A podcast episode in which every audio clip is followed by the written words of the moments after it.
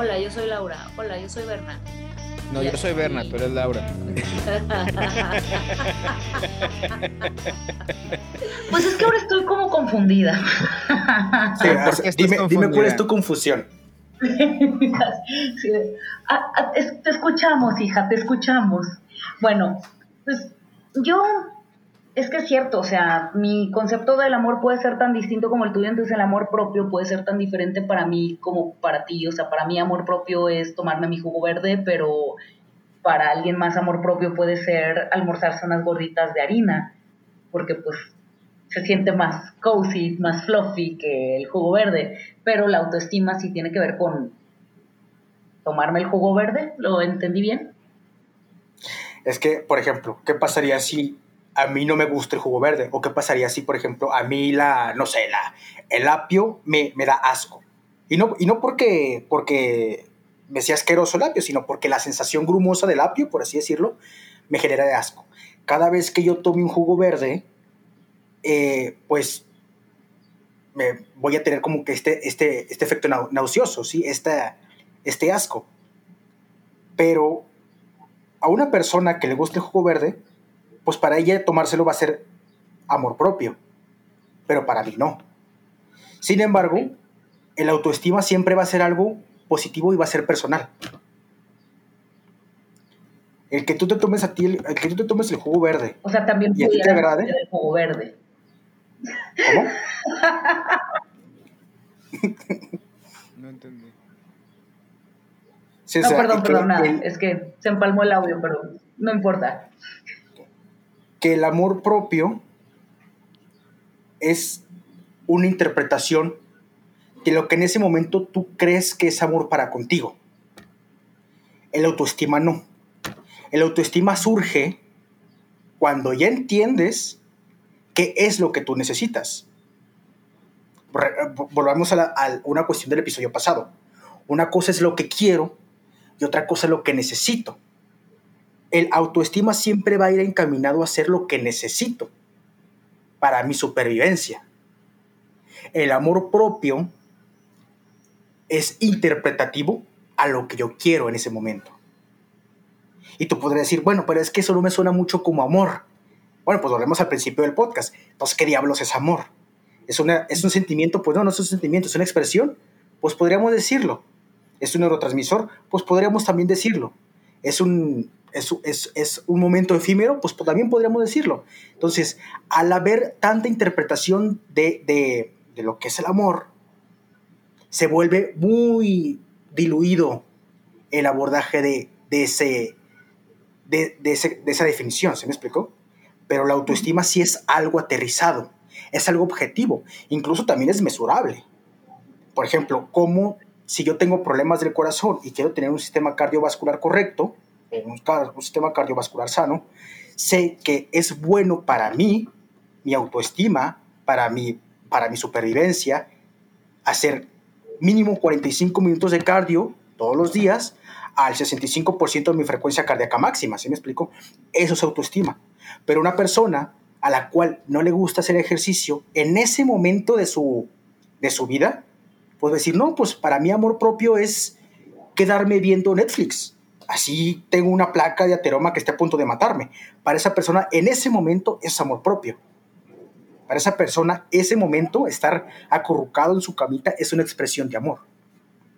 Entonces, sí es incluso hasta un abordaje medio, pues, maquiavélico, el aceptar que en ocasiones lo que entendemos por amor propio puede ser incluso hasta nocivo para nosotros.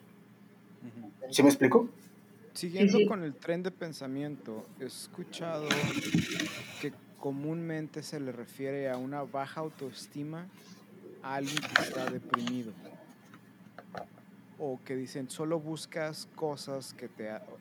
Como dices, alguien que... Una persona que le dicen, es que tienes muy baja autoestima porque solamente haces cosas que te hacen daño o buscas personas que te hacen daño. ¿Cómo podríamos verlo desde ese lado?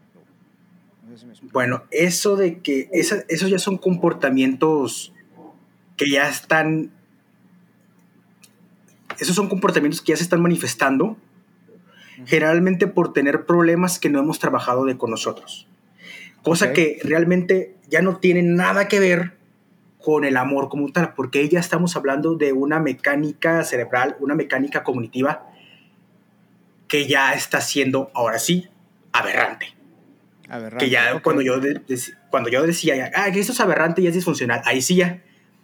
No podemos mezclar lo que es una patología o un comportamiento cognitivo disfuncional con el amor, porque son cosas bien diferentes, ¿sí?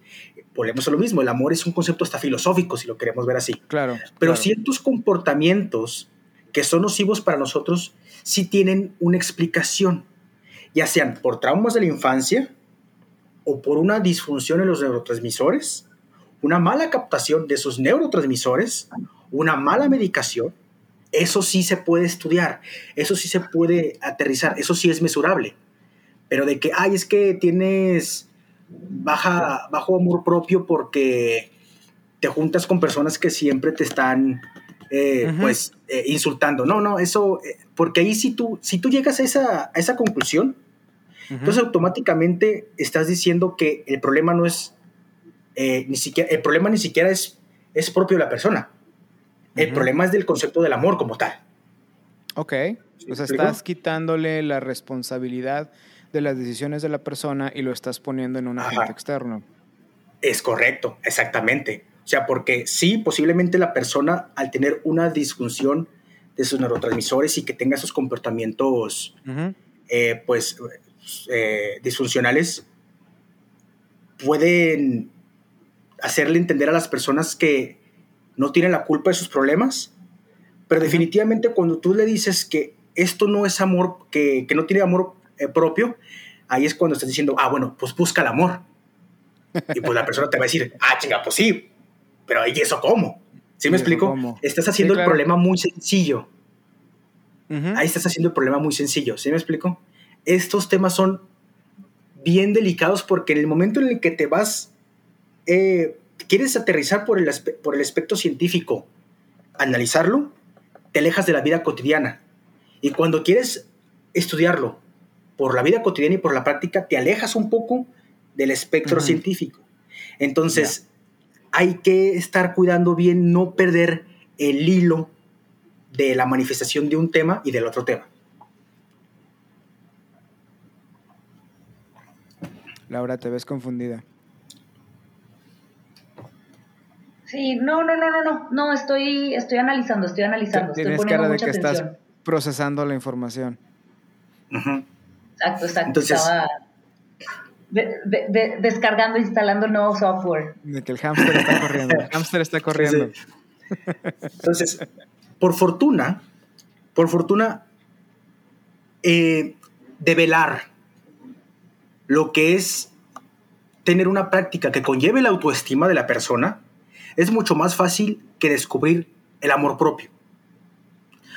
Ok. Porque, por ejemplo, si por dormir tarde todas las mañanas me levanto con dolores de cabeza y no estoy jalando bien en, en mi vida cotidiana, autoestima sería buscar una forma, obviamente es más complicado de lo simple que lo estoy mencionando, buscar una forma para poder conciliar el sueño de una forma más, eh, más adecuada, eh, más temprano.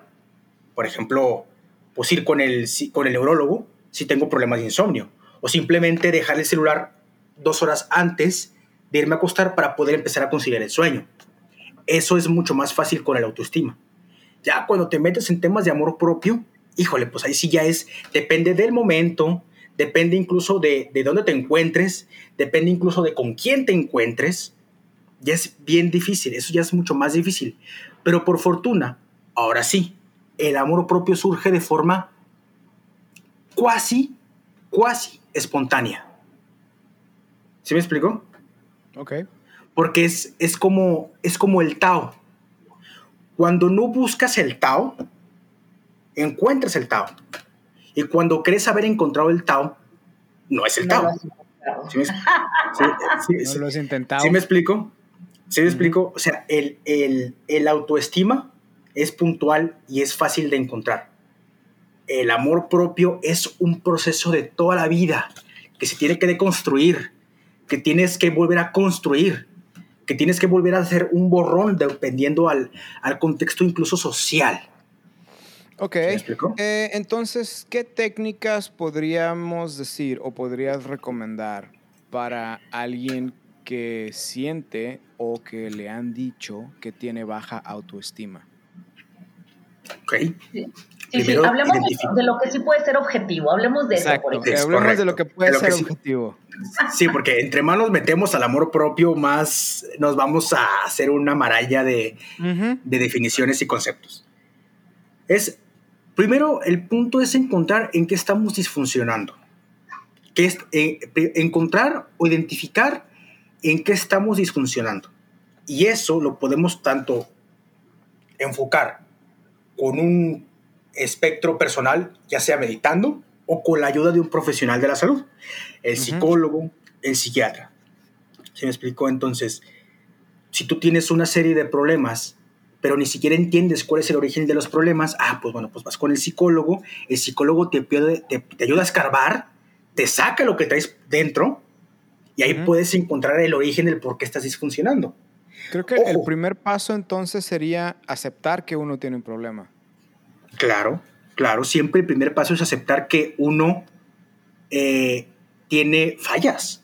Que algo está Porque no mal. puedes, en- Ok. es correcto, porque no puedes encontrar la respuesta sin antes tener un problema. Es como las matemáticas. ¿Cómo encuentras la respuesta a un problema matemático? Pues primero tienes que definir cuál es el concepto del problema. ¿Cuál es el problema? Ok. Es correcto. Entonces, teniendo tú bien definido este, este, pues, tu, tu disfunción, tu problema, ya puedes empezar a encontrar la práctica que te dé la solución a ese problema. ¿Se me explicó? Y eso lo encuentras con el psicólogo o con la introspección, o eso lo encuentras eh, simplemente eh, pidiendo valoración o evaluación de todas las personas que te rodean. Solamente que ahí sí hay que tener un poquito más de cuidado porque no todo el mundo te va a dar una respuesta objetiva. Ok. Y eso posiblemente ya sea una práctica un poquito más elevada, el poder discernir lo que te sirve y lo que no te sirve. ok. O sea, si yo quiero identificar si tengo baja autoestima, podría llegar de que, oye Bernie, a juzgar por mis malos hábitos cotidianos y mi falta de rutina y mi poco compromiso con mis actividades, tú dirías que tengo baja autoestima y ya Bernie me podría decir, no, Mm. you're good. Mi respuesta ahí sería, si ya te lo estás preguntando, quiere decir que quieres hacer una exploración. Mm, Ándale, sí. Eh, Y esa es una respuesta muy objetiva. Claro que sí, esa es una respuesta muy objetiva y eso es algo que habla muy bien, eh, pues, pues de, de Berna, porque sabe que ahí hay algo que tú Digo- estás queriendo analizar que ni tú sabes qué es, ni yo te podría decir qué es, pero definitivamente hay algo que tienes que abordar, porque ya me lo estás preguntando. Exacto, si ya estás formulando la pregunta, quiere decir que hay algo que no te agrada. Ajá. Ok, ok. Bueno, pero a ver, vamos a decir, no, Berna no juega porque él es científico y él siempre va a ser objetivo. Vamos a decir entonces que hay una persona, o sea, ¿cómo, se identifica un individuo con baja autoestima? O sea, pues, el individuo tal vez no sabe que tiene el problema. Vamos a decir, todavía no soy yo formulándome la pregunta y queriendo hacer la exploración. Híjole, pues cómo lo es que es como es un como como recordemos que la definición de autoestima es salvaguardar la integridad de tus funciones, pues primero tienes que saber cuáles son tus funciones. No va a ser lo mismo tu autoestima que la autoestima de la persona, pero sí puedes, por ejemplo, irte a lo más básico. Si hay una persona que no eh, pues está haciendo lo suficiente para tener eh, para mantener su salud, pues podría decir que es una persona con baja autoestima, porque ni siquiera consciente es de cómo se encuentra su salud. Ok. ¿sí? Entonces, cuando tú tienes una persona que no vela por lo básico de su supervivencia, comer saludable, mantenerse estable, simplemente tomar agua, tomar ocho vasos de agua al día, puedes definir o puedes decir que es una persona que tiene baja autoestima. ¿Sí? Ok. Porque ni siquiera es consciente de lo que es necesario para, para salvaguardar su integridad. Pero te aseguro que si tú abordas esta definición de autoestima, muchas personas te van a decir, "Ay, pero pues, ¿por qué te metes conmigo? Ujú. Eso a ti no te incumbe. Yo defino qué es mi autoestima. ¿Sí me explico? Sí, sí. Claro, se van a poner a la defensiva. O sea, ¿por qué me Es estás correcto. diciendo todo esto? Entonces ahí es cuando la gente confunde amor propio con autoestima. El autoestima es perfectamente mesurable, ¿sí? Para cada persona. El amor, eh, perdón, el autoestima es perfectamente mesurable para cada persona. El amor propio ya es algo que difiere de las personas dependiendo del contexto que les rodee. Entonces, pues te puedes ir desde lo más básico para el amor propio como lo más complejo. Sin embargo, siempre lo fundamental para salvar eh, tu vida, eso sí es autoestima. Entonces, ¿cómo identificas a alguien que tiene baja autoestima? Alguien que ni siquiera se cuida, alguien que ni siquiera puede, pues, eh, y obviamente esto hablando desde, un, desde una perspectiva de una mente saludable, porque obviamente tienes una persona con, con depresión que ya dejó de bañarse, que ya dejó de asearse, que ya dejó de, asa- de asear su, su entorno, pues ahí definitivamente ni el cuadro de autoestima ni el cuadro de amor propio encaja, Claro. porque ya estamos hablando de una persona que tiene una disfunción en los procesos cognitivos, ¿sí me explico? ¿Puede uno llevar al otro? ¿Puede Sí. Una, empezando por una baja Ya sé que quiero, o sea, crear ya sé para dónde quiero llegar, ya para... A ver, Dime. No, no, no, Sí, continúa, Borna, continúa. Ah, ok, ah, ok, Ah. ok, ok. decía Sí, yo o sea, eh, que si puede una, uno llevar al otro, desde empezando con tener una baja autoestima o empezando a tener una disfunción, crear la otra situación. Sí. Y generalmente van de la mano porque si tú empiezas con una, con un, pues con depresión, con ansiedad, ¿sí? Es porque previamente, por tener una mala autoestima, Ujú. empezaste a dejar cosas que se te fueron acumulando, se te fueron acumulando, se te fueron acumulando, se te fueron acumulando.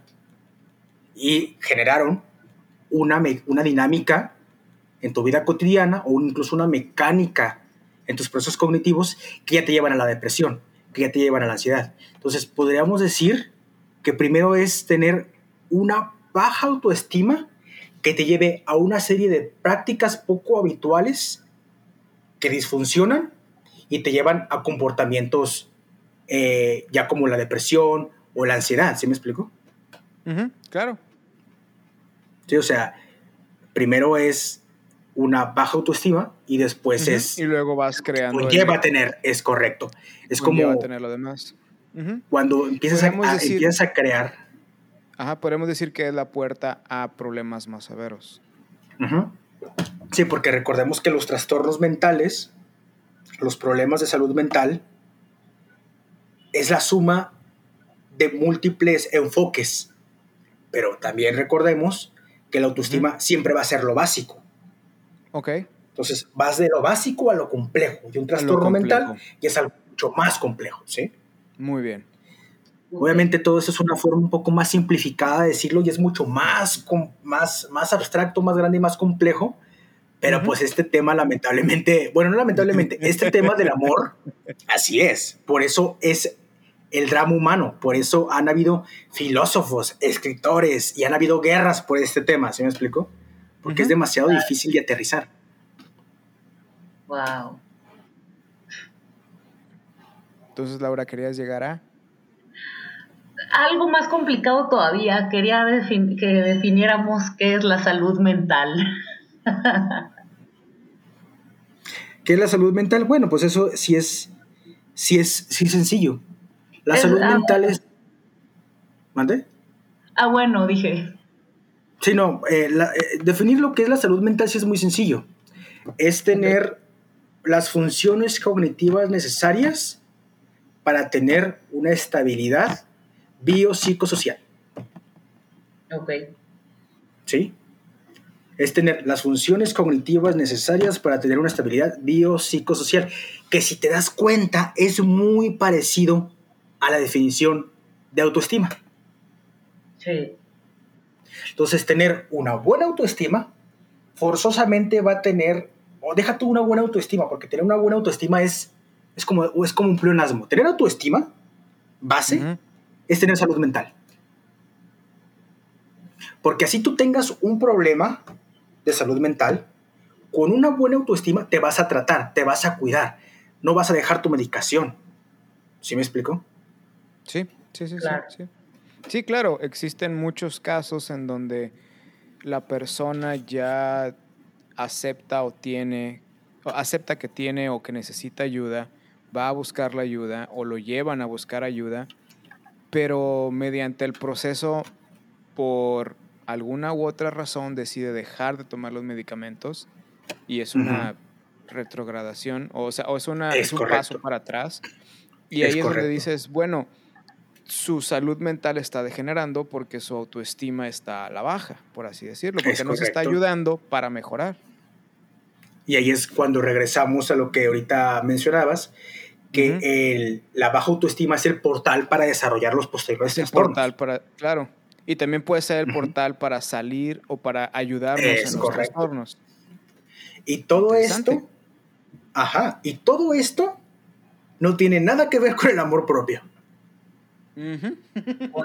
Sí, o sea, sí, o sea, todo- porque recordemos que el amor propio es algo mucho más complejo y es un concepto abstracto, ¿sí? O sea, es, pues sí, no, de, de eso sí, sí, sí ajá, o sea, para eso, para analizar lo que es el amor, sí tendríamos que aventarnos un clavado a filosofía, Sí, a, tienes que todo, sí, o sea, psicología, o sea, no, incluso hasta, hasta la matemática, ¿no? A todo. ¿Por? La cara de Laura es de, no entendí. Sí, y- porque, y, y de hecho cuando, de hecho, Laura me puso como que en jaque, porque hace, ¿cómo, cómo fue Laura? Hace como tres días, ¿no? Que, que nos estamos mensajeando. Que te pregunté, oye, Ajá. este, ¿y, ¿y cuál va a ser el tema? Y tú me decías, no, pues es que el amor propio. Cuando Laura dijo, no, pues el amor propio, dije, uy, Ay, ay, ¿Por qué? o sea, ¿Por qué no hiciste algo para impedirlo en ese momento? ¿Por qué no me dijiste, no, compa, no lo haga? No, pues es que, o sea, no, no, obviamente, porque es parte de lo mismo, es parte del drama humano. Eh, echarse un clavado en estos temas y toparte contra pared y descubrir que hay una pared que tienes que tumbar y luego te vas a encontrar con otra que tienes que tumbar para poder llegar al, para poder tener una práctica sana de lo que es la recreación, de construcción y creación del amor, es parte del drama humano. Por eso cuando me dijiste, "Oh, vamos a hablar del amor propio, y yo, "Ah". por eso no te dije nada. ¿Por qué? Pues porque, y esta, esta conversación que estamos teniendo aquí ahorita, la vas a volver a tener y vas a tener todo una perspectiva distinta de lo que es amor propio. En cambio, la Ah, bueno. autoestima jamás va a cambiar. Bueno, perdónenme por básica, pero yo No, tenía no, no. de como. De lo trendy y de lo que está ahorita como tema en boga, como de autocuidado, amor propio, eh, como ese tipo de definición de amor propio, de cómo te cuidas a ti, que es de lo que se que, que está ahorita como sí, en lo que le dicen el self-care. el self-care, De que-. Que todo, Ajá, de que comprarte cremitas para ponerte en la cara es self-care. Salir a hacer un, un hiking, salir a caminar en la montaña es self-care. Self-care, ajá, y self-care es self-love. Y como El, el para- problema, el problema es que self-care no se traduce tal cual como amor propio, se traduce más como un no, no, cariño hacia uno mismo o cuidado hacia uno mismo. Pero Cuidado personal. hay un, hay un trend ahorita, hay una tendencia de self-care es self-love. O sea, si te Sí, y cuidas es- es porque te quieres. Y esa es la importancia de las palabras. De que muchas veces usamos palabras sin entender el significado de la palabra. Está como mi eterna pelea hacia, uh, este tomate es orgánico. Todos los tomates son orgánicos. Claro, sí, exactamente, exactamente. Si no fuera orgánico, sería una piedra. o sea. Exactamente. Pero es una eterna pelea por el uso Sí, de sí, la o palabra. sea, O sea, entonces, yo entiendo que orgánico aquí- se refiere a que no está usando pesticidas, a que no está usando productos químicos, a que tiene ciertos estándares y regulaciones. Sea lo que se refiere. No me manden hate mail al respecto. Pero mi problema es por qué utilizaron esa palabra. Y la respuesta es marketing. Ok. Así como con el amor propio. Así como con el amor propio. Sí, Marketing. y ahorita que mencionas de los tomates. Sí, claro. Y así como lo, lo mencionas así de, de ahorita de los tomates, yo recuerdo mucho que me dio mucha risa cuando estaba en la facultad una, una doctora que nos estaba dando clases. Decía, no, es que yo una vez iba caminando haciendo el súper y me encontré unos tomates. eh, el kilo de tomate estaba en cuatro pesos. Y luego me encontré otro kilo de tomates orgánicos que estaban en 6 pesos. Y abajo de la etiqueta de tomates orgánicos decía sin colesterol. Y la doctora decía, ¿cuándo diablos los tomates han tenido colesterol? Y yo, pues, ah, pues, marketing, ¿no? Marketing, claro, marketing. Tomates orgánicos sin colesterol. ¿Cuándo han tenido los tomates Sí, colesterol? claro. También me he encontrado. Me he Sí, encontrado paquetes de fruta congelada que dice sin grasas saturadas. Sí, o sea, O sí, sea, ¿no? ¿Cuándo has visto una fruta dicen, con grasas saturadas? Ajá, o sea, o cuando te dicen agua alcalina, toda el agua es alcalina. o sea, Ay, qué divertido. Pero sí, más bien todo este trending que ha habido, toda esta corriente de self-care, todo esto, más bien están abordando a, eh, a la autoestima. Algo que es perfectamente definible, algo que es perfectamente aterrizable. Que el Ok. amor propio es como la... El, entender el amor propio o alcanzar el amor propio es como la utopía. Nunca la vas a alcanzar, pero siempre tienes que ver hacia ella. ¿Sí me explico? Ok. Ok, ok.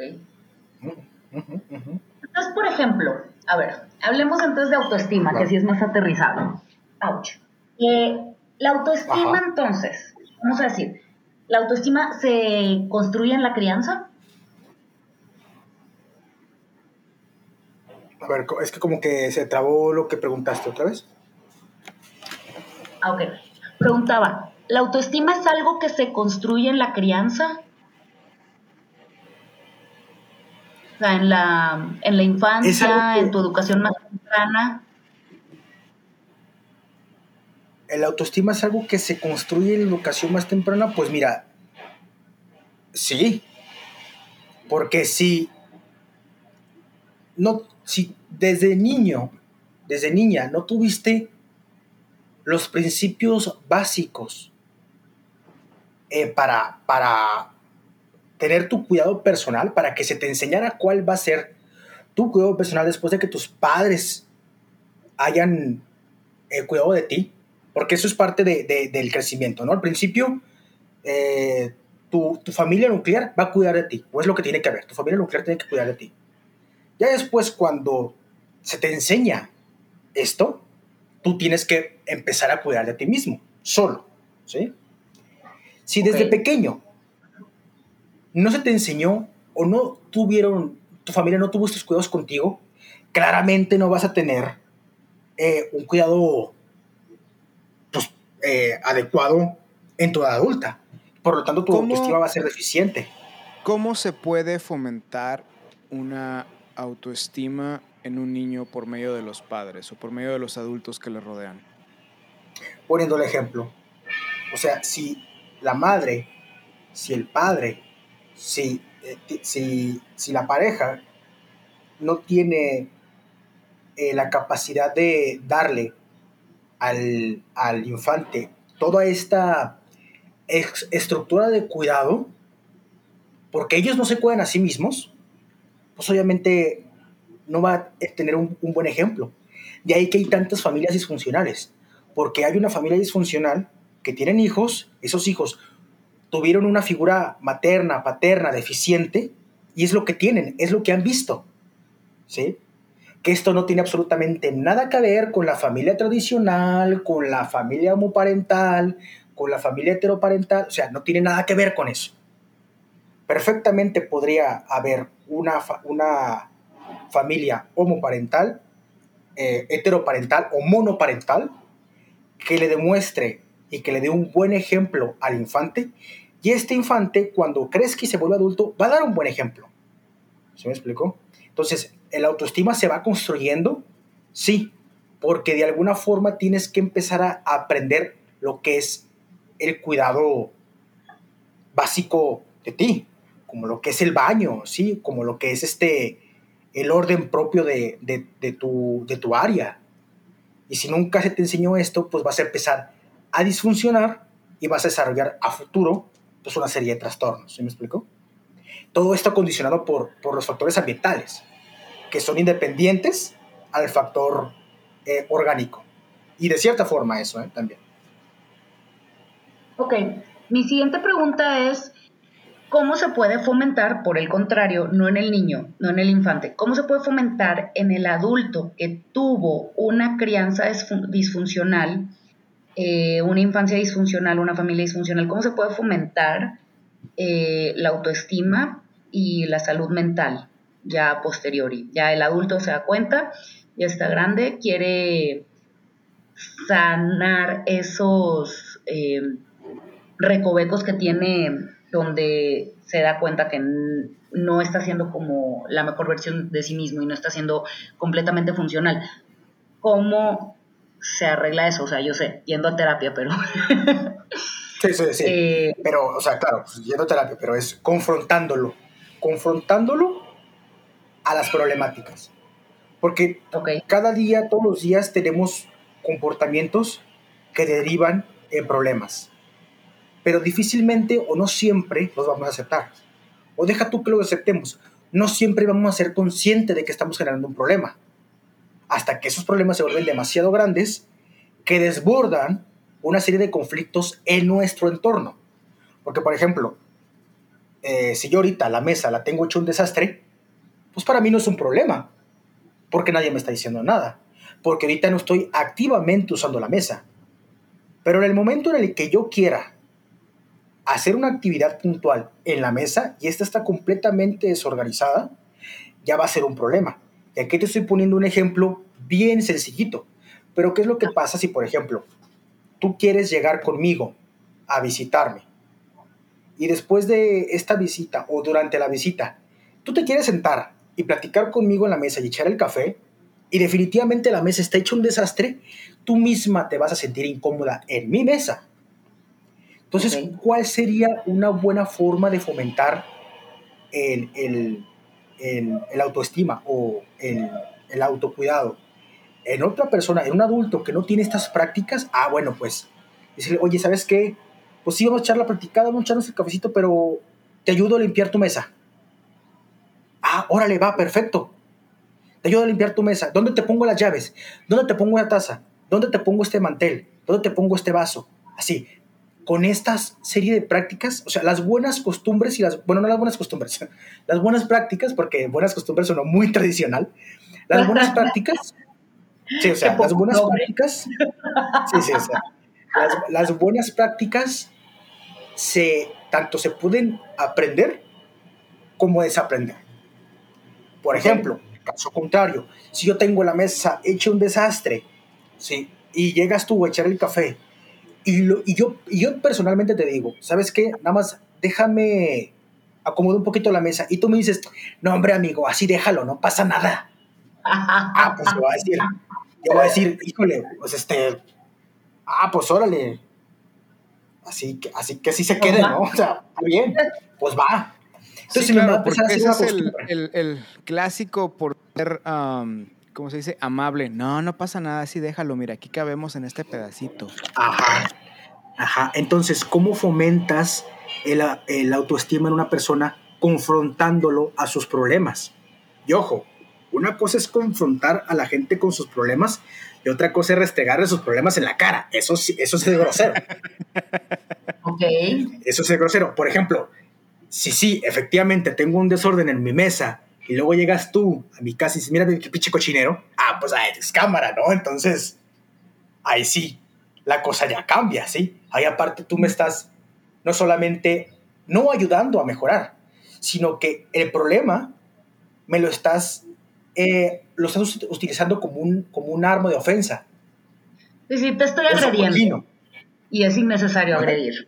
O sea, te estoy agrediendo y, agrediéndote no voy a llegar a nada. O sea, nunca vamos a llegar a algo positivo. no voy a tener una, una respuesta positiva de, una, eh, de un acercamiento agresivo. Ajá, y, es, y esto es lo bonito de la autoestima, que es muy básica. Ok. Sí, o sea, que, como recordemos que como autoestima es lo básico, es muy fácil puntualizarlo. Es salvaguardar, eh, esas son las prácticas que salvaguardan tu integridad, tu integridad diaria. Ok. Así es como puedes fomentarla en un adulto. Ok, ok. creo que ya tengo más esclarecido todo. Toda esta corriente que has visto, pues más que nada hablan de, autoestima. Ok. Sí, no, ah, es, es, es hasta infantil creer que nosotros solos podemos llegar a la conclusión de definir qué es amor propio. Ah, pues cámara, o sea, no, definir los conceptos del amor son incluso hasta labores titánicas de, civilizaciones, ¿no? O sea, es, infantil creer que llegar al concepto de amor propio lo vamos a poder abordar solos. Por más propio que sea el amor propio, solos no vamos a poder llegar a una conclusión fija. De autoestima sí, de amor propio es complejísimo.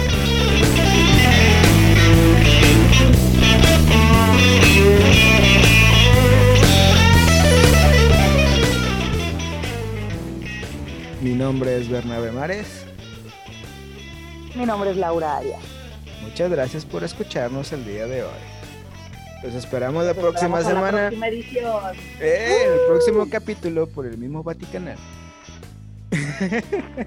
en donde quiera que ustedes escuchen su podcast.